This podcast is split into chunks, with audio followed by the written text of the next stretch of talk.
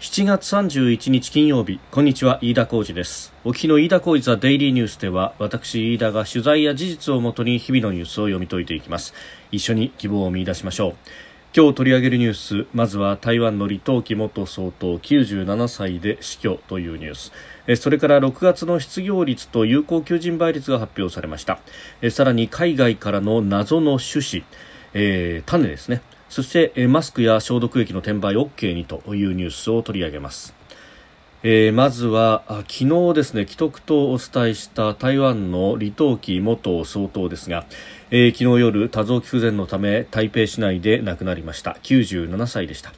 台湾出身者で初の総統となりまして在任中に総統直接選挙を実現。台湾に民主主義を民主政治を定着させました。政権後半は中国との関係が緊張し退任後は台湾独立志向を鮮明にしました。えー、あの海外のメディアなどではミスターデモクラシー民主先生というようなあ表現で呼ばれてもおりましたしそういった見出しをつけて、えー、痛むという記事も散見されておりますもともと台湾が日本の統治下にあった時代に、えー、お生まれになってそして22歳までは、えー、日本人だったんだということをインタビューなどでもたびたびおっしゃっております。まあ、あの親日家でもいらっしゃって日本にもかなり地域も多いと何度も日本にもいらっしゃっていて日体の交流拡大に多大な力を発揮したというふうにも言われております。えー、またコーネル大学で博士号を取った、まあ、農業のスペシャリストでもいらっしゃって、まあ、その辺からあの当時の国民党政権で、えー、徴用されて、えー、台北の市長などもされそして副総統。で、えー、副総統時代に総統だった小渓谷氏が亡くなったということを受けて、まあ、総統に就任と。で、えー、そこから直接選挙を実現し、まあ、直接選挙で初めて行われた総統選に勝って、えー、1988年から2000年まで、えー、総統として、えー、台湾の舵取りを行ったという方でもありました。えー日本でもですね、かなり安倍総理も今日日台の親善関係友好増進のため多大な貢献をされたと官邸で記者団に述べまして、えー李氏が台湾に自由と民主主義人権普遍的価値を広めたというふうに言いたたえております、またアメリカのポンペオ国務長官も、まあ、ツイッターでもコメントを出すなどして、その死を悼んで、いると、まあ、各国からそういう声が出て、おります、えー、一方で中国はですね、えー台湾独立は袋小路だというふうに述べて、えー、李氏の追悼で、えー、台湾独立の志向がまた高まることに警戒感を示したということであります。まあ、あの中国にとってはこの李登輝さんという方は、まあ、台湾独立に導こうとする不具大天の敵というような、えー、感じの表現になっておりますが、まあ、あの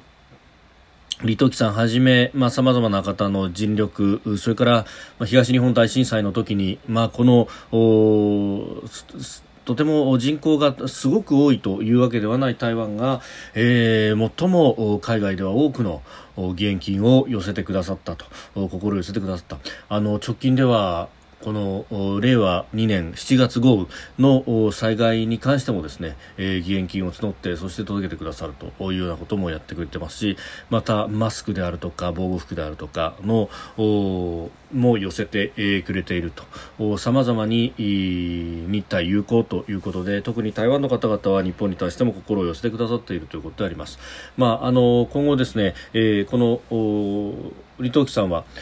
長老派のプロテスタントの、まあ、キリスト教徒でもいらっしゃったということで、えー、キリスト教式の国葬を行う方針であるというようなことも伝えられております、まあ、日本からどなたが行くのか、まあ、日華議連の会長というと古谷圭司さんですしまたたびたび総理の名代として、まあ、総理の弟さんの岸信夫さんがね、えー、台湾を訪れていたりなんかもします、まあ、この辺りの要人というところが、えーおそらくは訪問する形になるだろうと思うんですけれども、まあえー、政府関係者、あのー大臣総務内閣府の大臣政務官が確か行ったというのはありましたんであの安倍政権下で、えー、全く公職にある人が行けないというわけではないあの前例はあるということでもありますので、まあ、今回もどのような人が行くのかというのも注目ですしまたこういう議論ができるようになるまで、えーまあ、台湾の存在感あるいはあの平和的にそして価値観を共にするパートナーであるというようなところを、まあ、訴え続けた、えー、この李登輝さんの功績というものは計り知れないと思います。あの私が入社したのはあの日本放送に入ったのは2004年でありました、まあ、入社してすぐの頃というのは、まあ、台湾というところを、まあ、国のような扱いをするだけでですね、まあ、かなりあの諸先輩方から怒られたりなんかもしましたし、えーまあ、あの中国とか台湾とか言うなと。いうようなですね、まあ、あまりあのそこをこうあからさまに言うなというようなことで、えー、怒られたこともありました、まあ、あれから15年ほどが経って、えー、台湾独立ということであるとか、まあ、放送でもですね、まあ、あの事実上国として扱っているというようなことも別にえー、ことさら問題視されるようなことでもなくなったと、えー、中国は中国であり台湾は台湾であると。いう、まあ、李登輝さんのおっしゃった、まあ、特殊な二国間関係というこの二国論というものが、えー、事実上すでにもう定着していると。ねえー、いうことも明らかだろうと思います、えー、そしてこの李登輝さんが政権の時代に、えー、国家安全保障会議のメンバーとして、えーかなりブレーンとして重用したのが今の総統の蔡英文さんということもありますので、まあ、こういった系譜が続いていくんだろうと。もともとは、えー、国民党の総統ということではありますけれどもただ、えー、そこの系譜とは全く違うオール台湾というものを目指した、えー、本当にアジアの偉人の一人強制オツというところであります、えー、んでご冥福をお祈りいたします。えー、それから今日のニュースですが有効求人倍率とそれから失業率というものが発表されました。えー6月の有効求人倍率厚生労働省が発表しました、えー、季節調整済みの値で1.11倍となりまして、えー、前の月の1.20倍から0.09%落ち込みました。6ヶ月連続の下落となっていて2014年の10月以来5年8ヶ月ぶりの低水準となっています。まあ、新型コロナの感染拡大に伴う雇用情勢悪化の影響というものが言われております。それから総務省の統計局は6月の完全失業率を発表しました。季節調整済みの値は2.8%え前の月よりも 0.1%0.1 ポイント。改善はしております。7ヶ月ぶりの改善ということなんですが、まあ、改善というにはですねちょっと数字が、えーえーまあ、若干、本当変わったというだけ。そして、あの就業者の数というのは減っていると。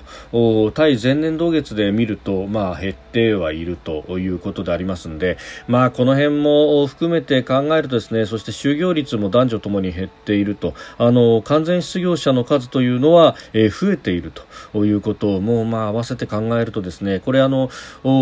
失業率であるとかはあの求職者は、えー要するに今仕事がなくって仕事を求めている人というのはあの求職者として、えー、これあのカウントをするんですけれどももうあの再就職活動すら諦めてしまっている人というのは、まあ、カウントに入れないというのがあって見かけ上の数字が改善しちゃったりなんかすることもあるんで、まあ、これあの総務省の、えー、方も発表の時に合わせて言ってますけれども、えー、引き続きコロナの影響を注視したいと、まあ、そしてあのここでも再三申し上げておりますけれどもそもそもコロナの影響コロナの影響と言いますがこの数字そのものがですね、えー、例えば6月の有効求人倍率は6ヶ月連続で下落ということ。じゃ下落の端緒となったのはいつだっていうとまあ、6ヶ月前、えー、つまり1月ということになりますから、えー、その頃はまだコロナは、えー、中国武漢で、えー、おかしな病気が流行ってるぞというようなことはありましたけれども日本にはまだ入ってきていなかったと。あるいは入ってきても本当に1人2人というレベルであって、えー、日本の国内でその雇用の数字にまで影響するようなですね、えー、経済あるいは、えー社会への影響というのは、まあ、どんなに甘く見積もっても3月あたりからだったということを考えると、これは、あの、そもそも論として地合いは別のものがあったと言わずと知れた消費増税であります。あの、景気の動向についてですね、昨日、ようやく内閣府を認めましたけれども2018年の10月をピークにしてそこから下がり始めたというようなことがすでに言われております、えー、これはあの消費税の増税があるよりもっともっと前であってそもそも景気が落ち込みがあった上に2019年10月に消費増税があってガタンと落ち込んだと。そこにコロナが最後の最後にとどめを刺したというのが現状であります。えー、それがこの有効求人倍率の落ち込み、えー、さらに完全失業率も芳しくない数字というものに変わってきているわけであのそのもともと大元の地合いを変えないとですね、まあ、コロナの影響ばかりを言い募ってこれに対しての対症療法だけをやっても何の意味がないということは言い添えておきたいと思います。えー、そして、あのー、海外からですね、えー、注文もしていないのに種子種がですね郵便などで送られてくるという事例について。これあのこのところ先週あたりからですね諸外国特にアメリカの、えー、特に都市部ではなくですねあの郊外とかあるいは農村部でなんか変な種が送られてくるぞということが、えーかなり報じられるようになりました。でそれがオーストラリアとか、まあ、そういったところでも散見されるようになってきてなんだこれというところだったんですがこれがさらにですね、えー、日本にも、えー、送られてくるという事例が増えているようであります。で今日付けでですねあのー、これえー、植物貿易所というところ、まあ、これはあの農林水産省の機関でありますが、えー、そこがですねえ、えー、注意喚起をするようになりました。あの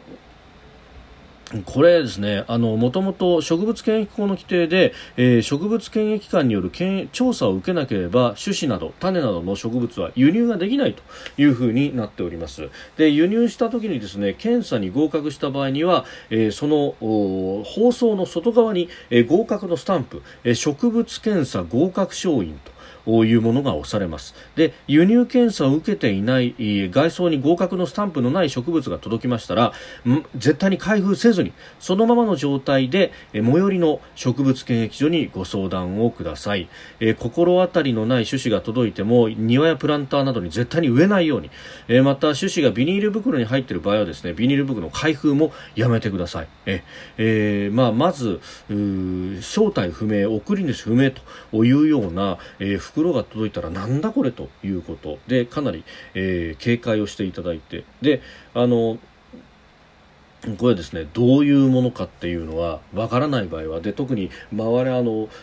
外装にですね合格のスタンプ植物検査合格証印というものが、えー、ついていないものがありましたら、えー、絶対に開けずに、えー、植物貿易所に、えー、そうご相談をお願いしたいと思います。えー、あのこれどういったものなのかというのも、まあ、なかなかあのネット上のですね、えー、噂レベルではいろいろ出てたりもするんですがまだなかなか、えー、中身もわからないとただ植えてしまうとそれがですねものすごい繁殖力がったりなんかする場合に。で、あのー、種がですね、えー、例えば、ま、飛んでいったりなんかして、えー、近くの公園などでこれが育ってしまうということになると、え在来種をですね、ええ駆逐してしまうというような恐れもありますので、えこれ非常にお気をつけいただければと思います。あのアメリカなどでもですねこれ絶対に植えないでくださいねというようなことが言われております。イギリスなどでも、えそういったことが言われております。あの o アメリカなどの報道では、えー、中国郵政から、えー、中国郵政というふうに大半は記されていてで植物の種が中に入っているというような事例が散見されるようであります。であのアメリカでの事例はですねあのあの品物の中中身の名前の欄には宝石やおもちゃなんていうふうに書いてあって種と書いていないことが、えー、結構あるということ。であのこれまあ海外でもですね、まあ、これがあの地元の生態系を壊してしまうんじゃないかということで非常に警戒をしております。あのえー、受け取りに対しては種を植えないでくれとそれから包装や種を密封の袋に入れてそしてすぐに手を洗うとあの自分の手に何かついていてそれがあの知らず知らずの間にあの公園であるとかあるいは土壌で、えー影響を起こすということもありますので、えー、こういったものは非常にお気をつけいただければと思いますまたあの中国発とも限りませんで例えばウズベキスタン発など、えー、の名前がついているというようなものもあるようであります、まあ、あのこれは非常に警戒が必要だというふうに思いますね。えー、そして、えー、もう一つのニュースですがマスクや消毒液の転売 OK にというニュースも入ってきました。あのー、これ今日ですね、え加藤勝信厚生労働大臣が閣議後の会見の中で、もともと新型コロナウイルスの感染拡大で品薄になっていたマスクや消毒性消毒用アルコール商品の、えー、転売規制近く解除する方針だというふうに発表しました、えー、いずれもですね供給量が大幅に増加していることが理由ということであります。もともとこれあのオイルショックでの物価抑制を念頭に置いて、えー、国民生活安定緊急措置法というものがあったんです。ですけれどもその対象品目にですね3月に政令を改改正して、えー、マスクの転売を罰則付きで禁止をしたという経緯があります。であの5月には同様に品薄になっていた消毒用アルコール製品も転売禁止品目に追加をしたということで、まあ、今のところは供給量が大幅に増加してきていると、まあ、これはですねあの理由としてはそれこそあのーこの転売が禁止になって相当品薄になった時期に、えー、民間であるとかにマスクの増産国内での増産というものをお願いした。で、まあ、すぐにそれが市場に出てくるというわけではありませんしまたあの医療機関向けなどにまずは優先的に振り向けたということもあったのでなかなか市場に出回ってこなかったんですがこれがようやく出回ってきたのでえ、えー、今は品薄の状況がかなり解消されてきているということなんですがただですね足元で患者さんの数が増えているという現状があります、えー、今日の東京は460人以上の、えー新型コロナウイルスの新規の感染者が確認されたというようなことが言われております。で今はですね確かに、まあ、あの20代、30代、40代、まあ、若者層などが多いということもあって、えー、感染が確認された要するに PCR 検査で陽性が確認された人であっても、えー、無症状であったり症状が軽いということがあるので、えー、そういった、まあ、方々自宅療養であったりあるいはホテルでということを中心にですね対応していくということになってますが、まあ、今後